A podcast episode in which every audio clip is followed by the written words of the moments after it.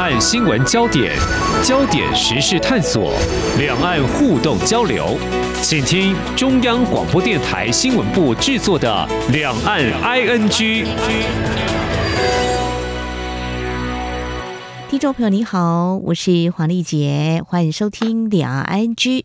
COVID-19 肆虐全球已经长达三年了，但是病毒不断的变异，目前台湾跟许多国家一样。我们台湾是从去年开始对抗无症状还有轻症居多的 Omicron 哦，也严密监测是不是有威胁更大的病毒入侵。至于谈到中国大陆呢，则是在去年底的时候才大幅度的放宽防疫做法，而也在一月八号呢进一步取消入境集中隔离检疫措施。不过目前包括台湾、日本，至少有二十个国家地区对中国大陆采取松紧不一的边境的检疫哦，怎么样来观察？查中国大陆防疫政策急转弯的应变考量，还有中国大陆在放开动态清零政策之后，也出现民众抢买退烧药啦，还有医疗院所大排长龙的情况，如何走向与病毒共存呢？我们在今天特别邀请台北市立联合医院中心院区整合医疗科主治医师姜冠宇来谈谈台湾，或许有些经验是可以提供参考的。非常欢迎姜医师，你好。嗨，大家好，大家好。好，我们首先要来谈的还是这个病毒变异哦。我想对你们专业医师来说，会不会觉得也是很难缠的哈？我们先来谈，就是说这个边境要进行核酸检测，核酸检测是过去中国大陆动态清零政策两三年下来，他们紧守不放的哦。但是现在呢，我们在比如说台湾好了，我们对于呃来自中国大陆的。民众，不管是我们的台商回到台湾，或者说呃，也有一些学生到中国大陆去就读，回到台湾要过年，就是还是要做一定的检疫。你怎么样来看？为什么还要进行这个核酸检测呢？OK，好，我觉得这个核酸检测哈，基本上是为了能够更加的防堵一些哈无症状的感染者，因为无症状的感染者在早期的时候其实不容易有快筛给测出来。不过这个是占小部分的因素，我觉得真正重要就是说你有做核酸，你才有办法做病毒的定序哈。嗯，那我必须要讲就是说，任何一个国家哈，那你从清零走向开放，这些都没有错，你只要境内大于境外的话。那边境防疫就没有意义了嘛？哈，就你呃一个国家的整体经济考量，当然就是立刻开放。我不管别的国家的话，哈，那这个所以中国它这部分做的，其实我认为都是没有错的哈。那但是它比较不好的地方，就是以全球合作伙伴的原则来说，它没有提供给别的国家对外。每日的新增确诊的一个动态报告，哦，还有说住院死亡的报告，然后最后最重要的就是病毒的定序报告。是，就是说，像美国，我们就是最近不是有报道说那个 SBB 点一点五在东北还有纽约很盛行嘛，对不对？哈，啊，我们要的是这种东西呀。好，那结果中国什么都没有的话，那如果是这样的话，那只好从我们旁边的驻点，我们自己来测喽，对不对？所 以是这样的原理啦。哦，是这样子的话，几个问题再进一步请教。所以确诊数字也应该比较难掌握，等于重点要抓，比如说中重症还有死亡的病例，这个也是很重要的一个观察点嘛。对，那中重症的病例哈，其实我觉得中国现在跟别的国家比，可能是。不太一样的起跑点啊，哈，嗯嗯，好，那当然说中重症，如果说死了更多，是不是里面有新的变异株发生，我们就再说啊。可是我们就对中国的一无所知。那我之前有分享过哈，已经有数学模拟。来预测，这其实因为大家每个国家通报制度都很松散了哈，嗯嗯，那所以那个我们那个每日新增确诊那个当做参考就就可以，所以模拟都会比那个实际通报都还来得准。那中国在模拟预测之下哈，那接下来的六个月内。啊，就是从一月开始的六个月内，它大概就是会累积哈一点一二亿的有症状人口，有症状人口还好嘛哈，但是重点来了，它是有两百七十万个好需要 ICU 床的重症病患。哦，这已经超过中国医疗量能的十五点六倍，因为就没那么多 ICU 床嘛，哦，加护病房的床。那第三个就是六个月内累积的死亡人口哈，大概会到一百五十五万人。好，所以说，如果真的是产生重症，那种说疫苗打不够的阿伯哈、阿嬷哈，嗯嗯，真的啦，有医师分享说，在中国那边是等死，因为床不够了哈。这边其实就是中国，当然也会有它的解法。我看到新闻说，中国哈接下来就是要跟辉瑞哈去谈那个学名药的生产，就是不要等买那个抗病毒药物，而是说直接跟辉瑞要把学名药的配方给释放出来，然后中国增加那个量能哈来生产这样子，这样可以把我刚刚讲的一百五十五万的预估死亡人口哈再压低个百分之三十五，因为现在现在临时再继续打疫苗也没有，而且我不知道他们的那个领导者是怎么想的哈，就是不愿意再进那个 mRNA 疫苗，就为了那个面子啊哈，就是继续打科兴国药。诶，续航力不好啊，效果其实对变异到现在 BA 点五和 BF 点七哈，都对中国的那个主要变异来说，其实效果已经不太好了。那这样的情况之下，必须靠抗病毒药物哈。那现在这个时候再急打疫苗，其实恐怕也来不太及。哦，对，所以这个分秒必争嘛，我们也留意到，像德国还有美国也都跟中国大陆啊、呃、伸出援手，说可以援助，如果需要疫苗的话了哈。那中国大陆可能自己有一套的解方。嗯、刚才医师有提到，他们要用这种做法，那甚至我们台湾可以提供必要的协助。当然，这个部分我们可以来谈，就是台湾的一些经验，或许可以提供参考。那这样子看起来的话，中国的医疗量能是不是能够支撑？在过去两三年来，似乎都是成为各个国家哈在走向跟病毒共存必须要面对的一个非常艰巨的挑战哦。那以目前看起来，打疫苗就变得十万火急，否则那些高龄者或是比较脆弱族群，这样说好了，应该比较贴近于嗯，这个可能我们要预防它变成重症或死亡数字的哦。嗯，那我们做这个边境检测的话。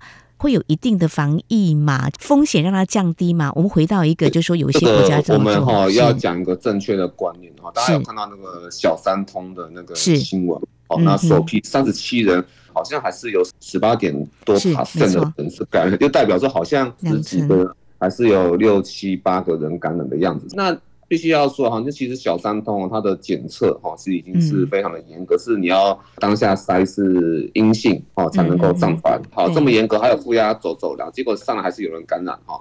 所以哈，大家都要知道，不管说是机场的废水检测，哈，或者说各国启动的核酸检验，或者提交登机前哈那四十八小时之内的那个核酸。阴性证明，或是二十四小时内的快筛阴性证明，哈，嗯，那其实都不是说主角感染在外面，不是哦，那个叫做延后感染，哦，延后传染力进来。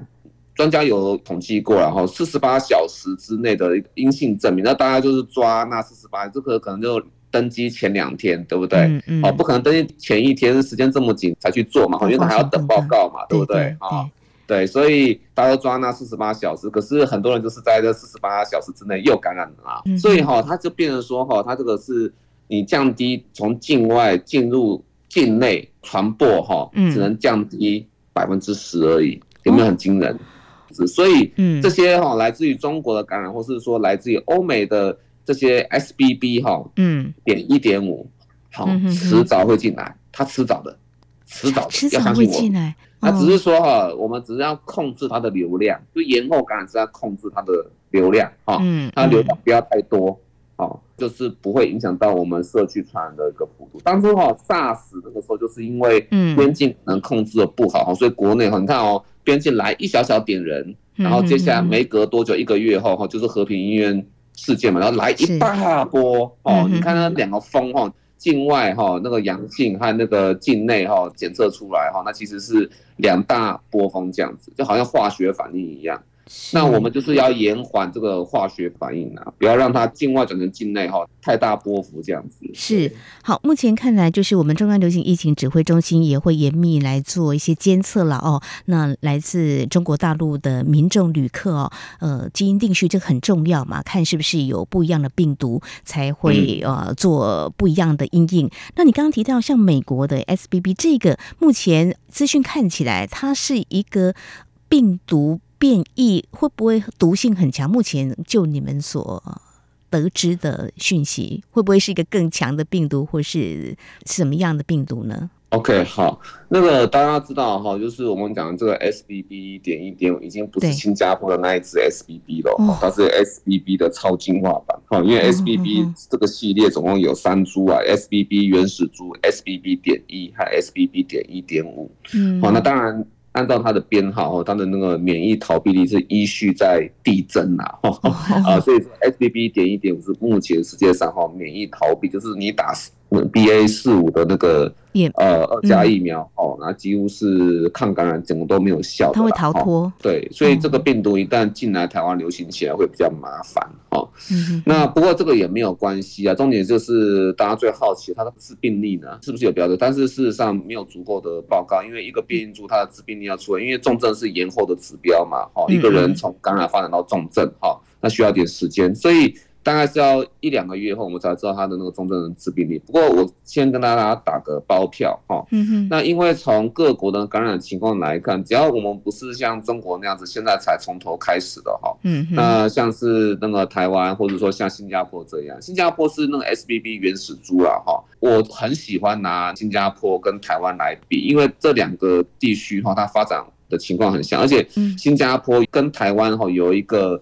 最大的一个差异就在于说，新加坡是一个靠很多的边境的经贸哈来存活的一个国家，所以它没有边境防疫太严格的本钱呐，它不可能锁国的啦。好，好，所以说呢，人家外面有什么感染一定会进来。好，那新加坡哈基本上它的从 BA 点二到 BA 点五，它时间间隔还有波峰哈，跟台湾几乎是一模一样的。嗯嗯，就是说 BA 点五那一波哈，那几乎是只有 BA 点二那一波，就 Omicron 之后的第一波的一半啊。嗯。嗯哼，啊，那这是最高峰哦，然后接下来是 SBB，它的最高峰其实也没有超过 BA 点五，这个时候通报的已经很顺，也许 SBB 流行的更严重也说不定，但是要注意哦，已经通报的里面，嗯、那它的住院率哈是只有上一波 BA 点五的三分之一，哦哦，这么轻啊，你看比较轻，哦、所以病毒是越来越弱，目前看起来如果这样来看，目前看趋势应该是越来越弱，弱。哈，我刚刚讲的是它的住院率嘛，是。那所以说，呃，在美国来看的话，你美国那边然后从 BQ 点一慢慢转成说都是 SBB 点一点五感染，可是其实总体的感染波幅其实也没有上升的非常快，是老年人上升很快啦。嗯嗯。好，那但是一般人上升的幅度其实是还好。好，那现在就是要看说，好像都是那些没有打疫苗，或者说疫苗真的是隔太久都没有去更新的人，哈，那会比较遭殃啦。哈，嗯。那我自己手当然还是要有个正确的观念，就是说我自己手上的病人，哈。那很多都是很脆弱的老年人，那可能就是没有打疫苗，或者说三剂哦已经打完了，很很久很久以前了哈。是。啊，结果感染了 BA 点五之后的变异株哈，那结果他还是有肺部很严重的变化，可是它不是急症当下的变化，不是哦，它不是病毒大量复制所造成，而是说哦病毒消散之后，它是哈在急性后遗症的时候哈，那因为。你就不是专责病房的人嘛？你就是那个从专责病房，然后转到一般病房继续做照顾嘛？哈，因为没有病毒啦，嗯，但是他还需要氧气，嗯，怎么情况越来越差？结果有个病人的话，结果就一命呜呼了，哦，因为他是慢性阻塞性肺病，那躺在床上的病人啊，这样的病人其实后遗症他就受不了，然后就白了这样子。好，我想这个是一个活生生的一个实例哦，也是令人遗憾的哦。就是预防重症或是变成一个死亡病例呢，这也是我们在每天中央流行疫情指挥中心一直在监测的一个数据哦。那谈到这里，我想在稍后节目后半阶段，我们再请台北市立联合医院。整合医疗科主治医师江冠宇在跟我们谈哦，以你手上临床的病例，还有谈到我们是一个公营的医院，那么在政府整个防疫的措施的调度安排上，我们怎么样做最好的配合？中重症的话，应该怎么样做最好的收治或是处理呢？我想这也可以提供给中国大陆来参考哦。我想中国大陆他们的政策急转弯，怎么样来做一个比较好的处理？我想稍后再请医师来跟我们谈你的经验。今天的新闻就是明天的历史，探索两岸间的焦点时事，尽在《两岸 ING》节目。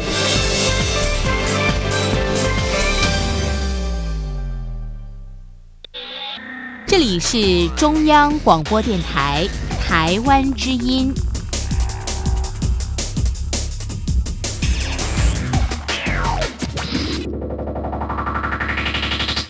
这里是中央广播电台听众朋友继续收听的节目《两岸 ING》。我们在今天节目要关心的是啊，有关疫情的这个防疫，特别是中国大陆呢，在最近才开始呢放开所谓的动态清零政策，政策急转弯，那么转的又大又急，相关的配套措施是不是已经做好？在开放这个入境检疫的措施，但是呢，有一些国家还是呢筑起了啊一定程度的这个防。防疫的监测的门槛哦，那我想各国的考量不一。那如果说相对某些国家对于来自中国大陆的旅客或民众呢，就不予监测，那是不是比较属于佛系的这个 呃，就与病毒共存的做法呢？如果相对来看的话，江医师，你的看法？那其实我觉得我们还是要点同理心，然后你觉得说这种数亿的人口，那每个都做这么严格，中国有这种量能？他们现在连提供 ICU 床都不够，何况是基层的筛检呢？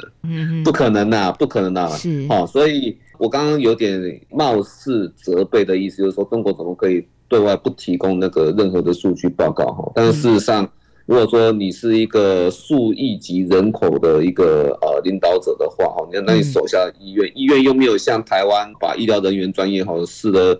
那么的优先的话，不会像台湾医疗资源这么的相对丰沛的话，嗯，那其实那些基本的筛检根本就做不到，所以干脆就放弃了。哦，所以是做不到的关系啊！宁可把这些筛选的人口拿来全部都去顾重症啊！我看中国的策略是这样，目前看来是这样，这也是令人比较担心的部分，就是所谓的配套，在当时有没有想好、做好、安排好？应该来不及了啦。没有的国家可以挡得住指数成长的一个状态，就是最残忍，就是从温室中的花朵，温室一开，那个时候是最可怕的。嗯，就像我们台湾当初经历的 BA. 点二啊，那个时候也很可怕嘛，哈，还有好几个台湾就是发生了小朋友脑炎的一个没错。事件，哈，对啊，那个后来那一部分的善后，我不知道说那个政府有没有把它那个报告给统合起来了，哈，但是相信中国现在一定也经历过一定的情况，一定就是大量的那种感染里面，一定会有那种哦少数可是很极端的案例出，可是大家又很重，比方说小朋友就这样挂掉了，对，一定有啊。怎么可能没有？嗯，嗯，嗯哦，对，所以这个这部分才麻烦呐，对啊。所以这个数字也要透明哦。我们希望他们还是能够尽量做好一些，不管他们能力所及，是不是先守住哪个部分哦？毕竟这个重症啊或死亡病例都是每个国家政府不愿意看到的哦。听了都是令人遗憾。那谈到这个部分的话，我们就要进一步来请医师来谈。你刚刚已经分享了一些临床的案例哦。那中国大陆假设他可能真的是有某些的资源还没有完全到位，因为可能会陷入一种措手不及。那我们台湾在以去年 Omicron 的话，也是有一波很紧张的时候。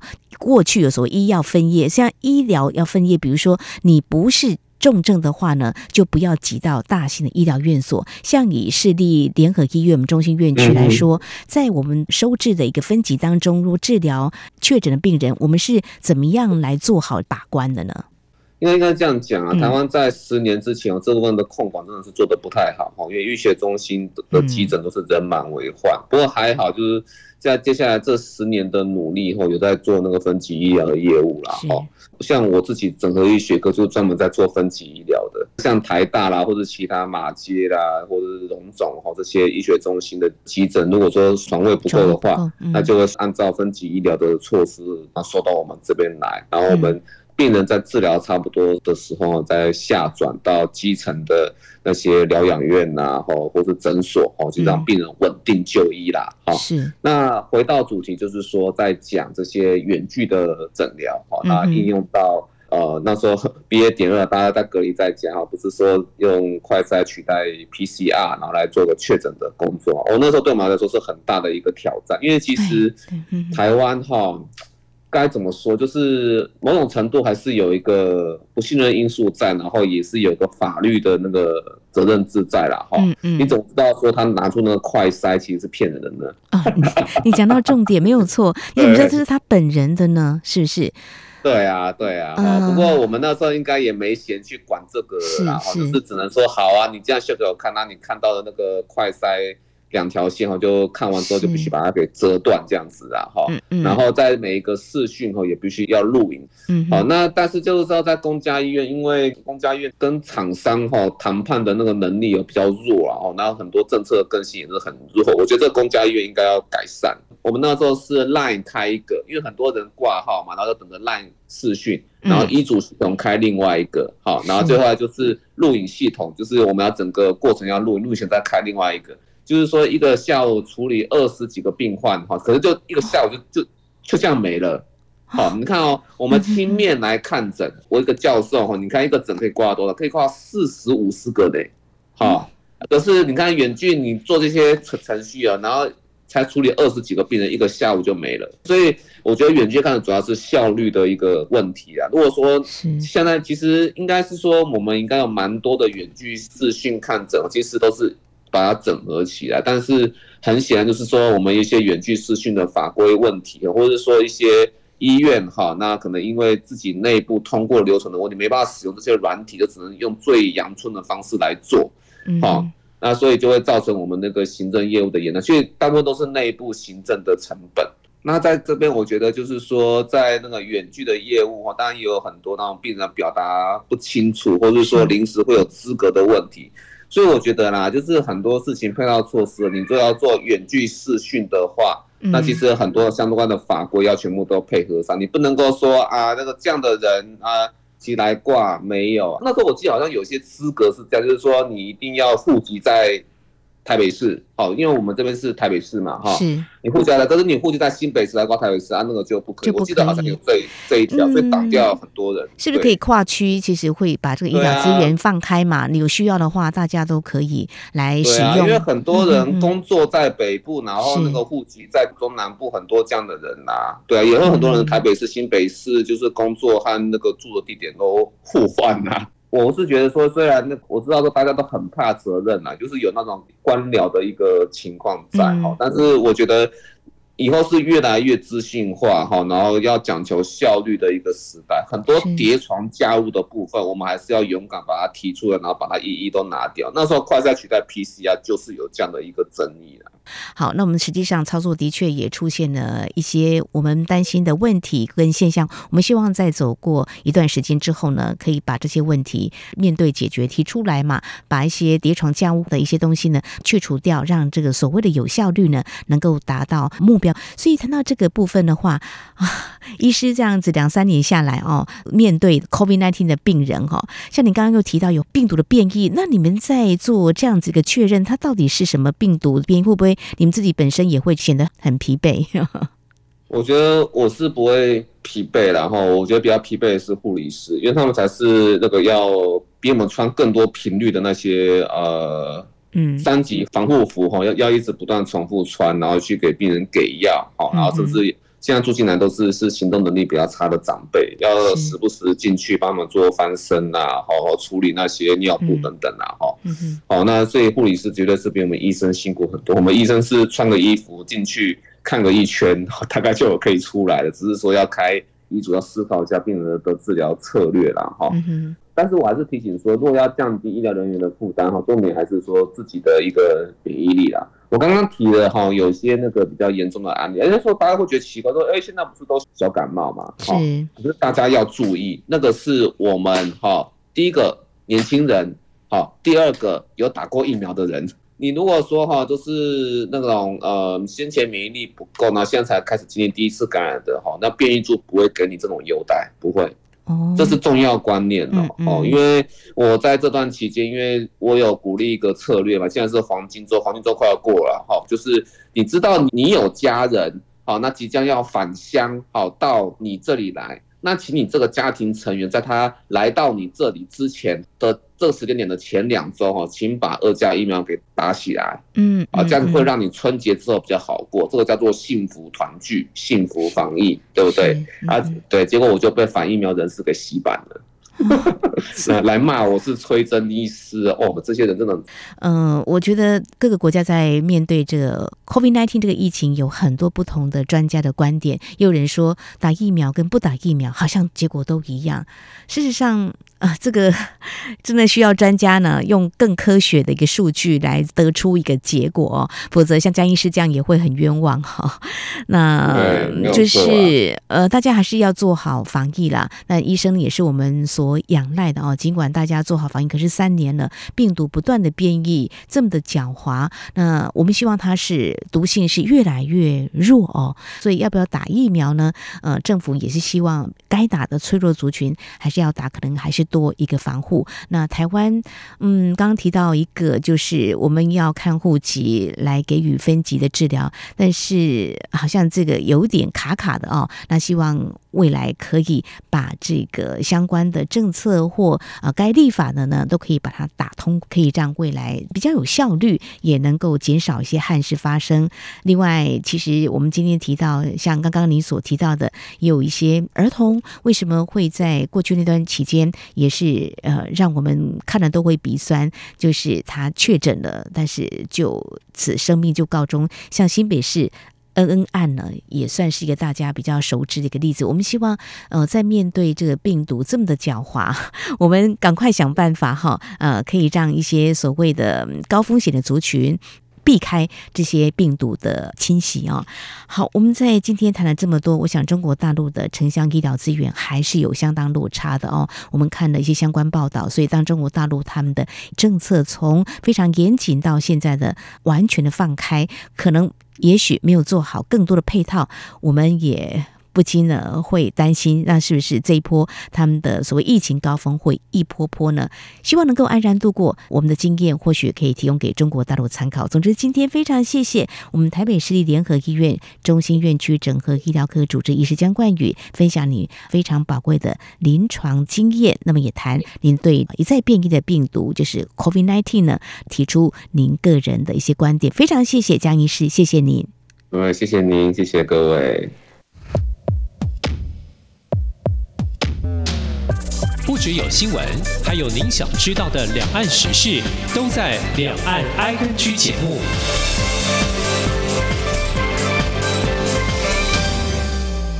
好，那么在节目尾声呢，还是相关的新闻焦点。COVID-19 疫情持续，春节也快到了，是我们的台商返台高峰。最近呢，有医师分享，有一名六十岁染疫台商胸部 X 光片呢出现肺炎的重症，也就是俗称大白肺。而指挥中心发言人庄仁祥今天说，定序结果是 BA. 点五，没有立刻就医，恐怕是重症的主因。目前这位台商呢还没有脱离险境哦。那么庄仁祥。今天进一步指出，根据上周病毒基因定序结果，境外移入变异病毒株还是以 BA. 点五为主，其中来自中国部分百分之六十八是 BA. 点五，百分之三十二是 BF. 点七。而跟其他来源国相比，其他境外移入的病毒是比较多元的，有 BA. 点五、BA. 点二点七五、SBB 还有 BF. 点七。那么，从今年的一月一号凌晨到一月三十一号，搭乘从中国北京、上海、成都、厦门四个直航航线，还有金马地区民众春节交通专案的来台旅客，我们还是要提醒，入境必须有唾液 PCR 的检测。那么，据统计呢，一月八号从中国四个直航点入境来台旅客一千三百八十六人，有两百二十六人阳性，阳性率百分之十六点三。金马春节专案入境五十三人，八个人阳性，阳性率百分之十五点一。庄仁祥说，国内疫情稍微下降，较前一周只上升百分之四，未来一周走向是否会下降呢？还需持续观察。至于在中国大陆部分呢？由于上个月才开始放宽防疫政策，随其确诊人数就大增了。但包括北京市、河南省多地，最近纷纷宣布已经度过第一波的感染高峰。至于第二波的高峰期，中国国家传染病医学中心主任、复旦大学附属华山医院感染科主任张文宏最近公开表示，根据推断，第二波感染高峰日期将会在五到六月之间。他进一步估计，第二波疫情中感染者比率将为百分之二十五到百分之五十，症状可能会缓解。好，那么以上呢就是今天两岸局节目，非常感谢听众朋友您的收听，黄丽杰祝福您，我们下次同时间空中再会。